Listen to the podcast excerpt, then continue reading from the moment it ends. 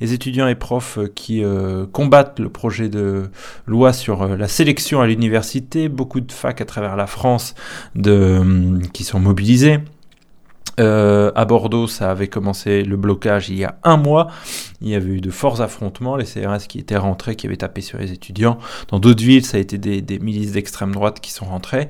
Euh, là, on va voir que les étudiants et euh, profs de fac luttent ensemble et surtout proposent un programme alternatif dans l'université libre de Bordeaux. On les écoute. Il y a Christophe Pébart qui est maître de conférence en histoire grecque à Bordeaux-Montaigne et on va écouter Antonin euh, Chéron qui est lui étudiant en sociologie à Bordeaux-Victoire. On va regarder du côté des étudiants euh, d'abord sur l'état du mouvement, où en est-il dans cette, cette fac occupée à Bordeaux-Victoire? Du coup, euh, c'est occupé depuis un mois. Euh, depuis un mois, on a quand même eu le temps de, de, voir, euh, de faire beaucoup d'expériences, de, mettre en place des choses. C'est quelque chose qu'on n'a pas nécessairement l'habitude de faire, en fait, de se dire, mais en fait, c'est nous qui, qui, organisons ce qui se passe à la fac. Donc, ça va de comment on fait le ménage le matin à toutes les conférences qu'on essaye de mettre en place en journée. Donc, on invite des enseignants de tous les campus. on en a beaucoup qui sont venus, de Sciences Po, de Bordeaux 3, de Bordeaux Montaigne ou autres, mais aussi des étudiants qui prennent, qui prennent eux-mêmes à leur charge de dire bon ben voilà moi je vais organiser une discussion autour de tel sujet tel sujet des projections des débats des rencontres interludes euh, voilà. Donc nous on, continue d'animer depuis un mois. En fait on arrive quand même à tenir un programme qui me semble assez intéressant en fait euh, dans la période qu'il faut amplifier encore et, dire aux gens en fait que c'est vraiment une université qui est ouverte qui est pas bloquée qui est occupée ouverte et euh, que c'est aussi un lieu de lutte qu'on fait encore une fois à la conférence de presse de tout à l'heure. Je pense que c'était une belle démonstration de ça. Revenons d'ailleurs sur les raisons. Pour quelles raisons la fac est bloquée et pourquoi bloquer la fac? Pourquoi cet acte? Je pense que l'acte de blocage, donc au-delà de, enfin si on, si on est d'accord, on va dire sur, sur la question du projet de loi en fait qui, nous semble néfaste et qu'on veut qu'il soit retiré, à partir de ce moment-là, euh, nous dès le début, on a commencé à organiser des assemblées générales, euh, des discussions euh, qui ont été pas mal entravées en fait par, par l'administration, qui a posé des problèmes de, comment on se réunit en fait. Est-ce qu'on a le droit de se réunir? Oui, évidemment, mais la facilité de réunion était assez entravée quand même. ça a commencé par une occupation de l'amphithéâtre Gintrac, deux jours. Puis une occupation de nuit suite à divers facteurs, euh, des, provocations notamment, ils ont enlevé une porte en plein cours, enfin ce, genre de choses.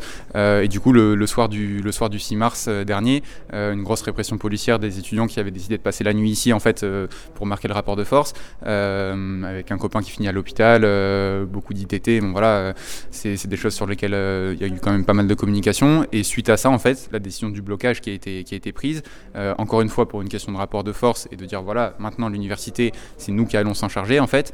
Euh, et on voit que c'est quelque chose qui, nous, on a commencé assez tôt. Euh, le Mirail avait commencé aussi encore plus tôt, euh, mais on voit que là, sur les dernières semaines, notamment à Paris, et c'est là que ça, que ça, bouillonne de plus en plus, la question de bloquer les facs, en fait, c'est un peu un acte, sans le comparer à une, à une grève, à une grève travailleur. C'est un peu nous l'arme qu'on a en fait de dire stop, c'est fini, on arrête d'étudier ce qu'on nous demande d'étudier, surtout quand les études deviennent n'importe quoi en fait et quand la dynamique et l'orientation de l'université dérivent complètement euh, et, où on est en désaccord politique fort avec ça, on, décide de mettre un, stop à ça et d'essayer de, se réapproprier, la chose. Quoi.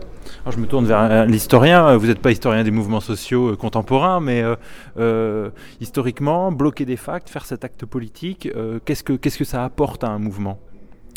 Bah, euh, quand ça marche, et je crois que là en ce moment ça marche, euh, ça crée une dynamique parce que comme, comme ça vient d'être indiqué, euh, ça libère du temps et ça crée des lieux de discussion et d'échange. Et euh, on pourrait même ajouter que dans ces lieux, les formes habituelles du débat, de la discussion, et en particulier la, hiérarchie euh, entre euh, les enseignants et les enseignants d'un côté et les étudiants et les étudiantes de l'autre, tend à s'effacer ou à se redéfinir. Et donc ça ouvre des espaces de parole et d'échange qui n'existent pas dans les moments habituels de l'enseignement.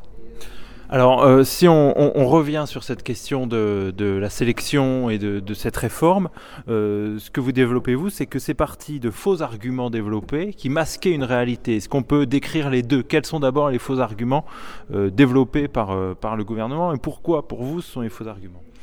Ah ben c'est pas pour moi parce que ce sont des faits. Donc les trois arguments, c'est le scandale APB, le tirage au sort et le taux d'échec. Alors APB admission post-bac qui était le système de sélection précédent, pour ainsi dire, mais qui est de la sélection, justement. Non, c'était un système qui euh, essayait de, mettre euh, les étudiants là où il y avait des places. Bon, euh, ce qui déjà révèle que le problème était le manque de moyens et, pas un algorithme. Donc le, gouvernement, les services du ministère, dans tous leurs documents officiels, disent que le système a globalement bien fonctionné. Donc, autrement dit, les dysfonctionnements qui ont été montés en épingle l'ont été pour discréditer la totalité du système alors qu'ils étaient marginaux et qu'ils n'étaient pas plus grands en 2017 qu'en 2016, qu'en 2015, etc. Donc ça, c'est le, premier mensonge. Deuxième mensonge, c'est le tirage au sort, puisque c'est extraordinairement marginal, euh, puisque ça couvre moins de 1% des étudiants et euh, sur des, des formations euh, en général euh, très particulières, là aussi pour lesquelles il suffisait d'ouvrir quelques milliers de places pour que la situation ait été réglée. D'ailleurs, ce matin sur France Culture, la ministre Madame Vidal a dit j'ai ouvert 19 000 places, si on les avait ouvertes l'année dernière, il n'y aurait pas eu de problème. Donc elle-même, elle l'a reconnu que c'était bien un problème de place et pas un problème de niveau des étudiants. J'en arrive maintenant au dernier élément, le taux d'échec. Ce taux d'échec euh, est une manière, euh, disons, scandaleuse de compter, puisqu'il vaut mieux regarder finalement le succès final de ceux et celles qui rentrent dans le système d'enseignement supérieur. Or, quand on regarde donc euh, combien de pourcents d'étudiants et d'étudiantes obtiennent un diplôme à la suite de leur entrée dans le système d'enseignement supérieur, on a le chiffre de 80%, ce qui met la France dans les pays les plus efficaces en termes de diplomation, puisque c'est comme ça qu'on parle. Donc, et ça, c'est reconnu par la ministre également. Donc, la question qui euh, doit être posée dès lors, c'est pourquoi mettre en avant trois mensonges pour une réforme, sinon parce que les véritables raisons ne peuvent pas être données. Alors quelles, quelles sont ces raisons manifestement bah, Ces raisons, il y en a une évidente, c'est qu'il s'agit de ne pas faire apparaître le scandale du sous-financement des universités. C'est-à-dire que la ministre dit qu'elle veut euh, élever euh, le nombre de diplômés de l'enseignement supérieur, mais jamais il a été question véritablement de donner les moyens de le faire. Et puis il y a un autre projet beaucoup plus profond et beaucoup plus radical qui consiste à mettre en place la marchandisation du savoir, c'est-à-dire à différencier les diplômes selon les établissements de façon à rendre légitime l'augmentation des frais d'inscription dont d'ailleurs les députés La République en marche sont déjà en train de le discuter puisqu'ils ont demandé à la Cour des comptes de rendre un rapport sur l'augmentation des frais d'inscription. Et on parle déjà de 1000 euros par an pour très bientôt. Quel est l'état du mouvement chez, chez, les enseignants dans le monde universitaire du côté de derrière le bureau, pas ceux qui sont devant et qui écoutent, mais ceux qui sont derrière, qui font les cours bah, je crois qu'on est rentré dans une étape un petit peu de, prise de conscience. Je crois que beaucoup euh, de, mes collègues qui euh, regardaient ce, cette question comme une sorte de discussion un peu philosophique sur les bienfaits euh, ou non de, la sélection sont en train de découvrir la réalité de la réforme et beaucoup d'entre eux et d'entre elles éprouvent une forme de haut le cœur devant ce qu'on leur demande. Parce que qu'est-ce qu'on leur demande finalement? On leur demande de mettre en place un algorithme qui va gérer de manière, euh, disons, informatique euh, des dossiers en faisant semblant euh, de regarder, de lire des lettres de motivation. Donc ça, ça provoque un haut le cœur parce qu'il y a quand même une chose qui euh, nous fédère, euh, mais pas uniquement d'ailleurs les universitaires, avec les étudiants aussi, c'est une sorte de rapport euh, aux vérités, à la vérité, aux choses factuelles. Donc arriver à un tel écart avec la vérité, ça devient, c'est plus appliquer une réforme, c'est participer à un mensonge officiel. Et là, je crois que pour beaucoup d'universitaires qui sont des fonctionnaires quand même et qui sont attachés au service public, il y a une forme de, de, de, de de goutte qui fait déborder le vase parce qu'on ne peut pas demander à des fonctionnaires de trahir à ce point-là l'esprit même de leur mission. Et je crois que beaucoup de mes collègues sont en train de ressentir cela. C'est tellement vrai que un certain nombre d'entre eux, ceux qui n'ont pas fait depuis bien longtemps, euh, sont entrés dans des grèves concernant les examens. Alors que jusqu'à présent, les enseignants et les enseignantes avaient toujours un peu calé en considérant que ah ben non quand même les examens il fallait les faire passer, le diplôme c'était important. Là ils, ils ont l'impression que on va tellement loin et que ce sera euh, véritablement euh, un point de non retour, euh, qui fait qu'on est prêt à envisager des moyens d'action qu'on n'aurait pas envisagé les années précédentes. Euh, il y a aussi du côté des directeurs ou directrices d'université, euh, pour certains et certaines à Bordeaux, le fait de dire cette loi telle qu'elle est, je ne l'appliquerai pas de cette manière. Est-ce qu'on peut revenir sur la position de la directrice de, de, de Bordeaux 2 Montaigne, Bordeaux-Montaigne. Bordeaux-Montaigne, pardon. Oui.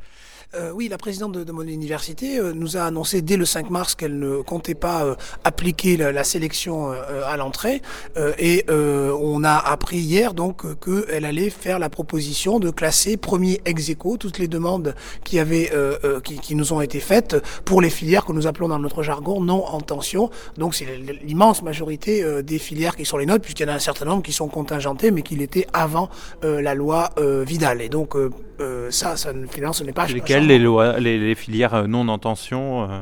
eh ben, alors non l'intention, bah, histoire, euh, la mienne, euh, lettres, euh, donc qui sont les filières qui drainent des centaines et des centaines d'étudiants. Donc ce sont les filières qui composent l'essentiel du nombre d'étudiants en, en, première année. C'est donc une décision e-, extrêmement forte et qui montre, je crois, justement que c'est la communauté elle-même universitaire qui est en train de, de se rebeller à sa manière et qui refuse d'entrer dans cette logique, ce qui, je crois, témoigne de l'ampleur de l'attaque qui nous est portée. Pour que on arrive à se réunir euh, comme ça sur des, sur des modes d'action qui ne nous sont pas familiers, en particulier quand on pense à des présidents ou présidents d'université, puisqu'il y en a aujourd'hui quatre qui sont en France dans, cette position, ne pas appliquer ou nous appliquer une loi mais en trahissant un peu son esprit ou en, ou en la prenant de, vraiment de côté, euh, c'est une manière relativement euh, originale euh, de résister. Jusqu'à présent, les présidents disaient plutôt on n'a pas le choix, on est obligé d'appliquer la loi. Pour la première fois, nous sommes en train, tout en n'étant inscrit dans le cadre législatif et réglementaire, euh, d'inventer des moyens de subvertir euh, la loi, ce qui, je crois, témoigne d'une volonté de résistance euh, qui est neuve. c'est parce qu'il y a eu des étudiants qui se sont fait matraquer, disons-le, casser la gueule par des ministres d'extrême droite, par des CRS ici à Bordeaux, qui y a eu aussi ce, cette, prise de conscience au niveau, je ne sais pas des directeurs, mais au niveau de vos collègues universitaires?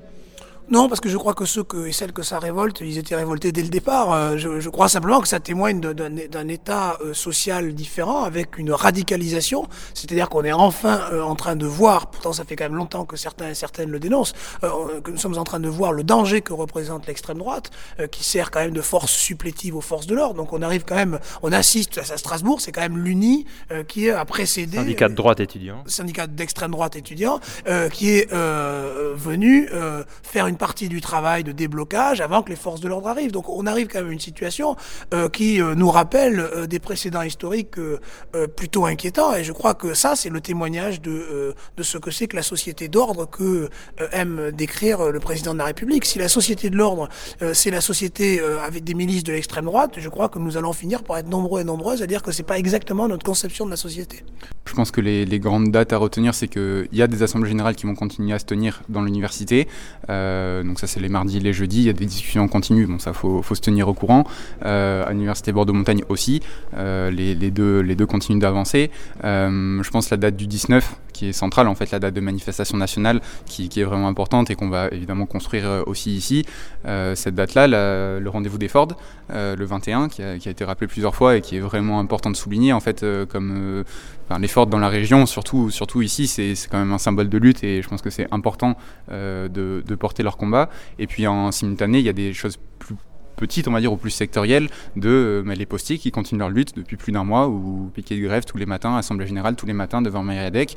Donc euh, passer discuter avec eux, je pense que c'est également important. Et évidemment, peut-être pour finir, la, lutte des cheminots, qui, même si euh, à Bordeaux, ça reste sur le format, le format perlé, deux jours de grève, trois jours de travail, c'est très intéressant à suivre, et je pense que c'est même fondamental, en fait, d'appuyer cette lutte, sans revenir dessus longuement, mais comme une lutte, en fait, qui qui va un peu déterminer d'une manière peut-être un peu plus subjective euh, le rapport de force et, euh, et, la motivation, on va dire, que les gens peuvent avoir à combattre l'ensemble des réformes qui sont là actuellement, en fait. Parce que voilà, ça a été rappelé, euh, la corporation cheminote qui a été attaquée de nombreuses fois, qui s'est défendue et a gagné de nombreuses fois.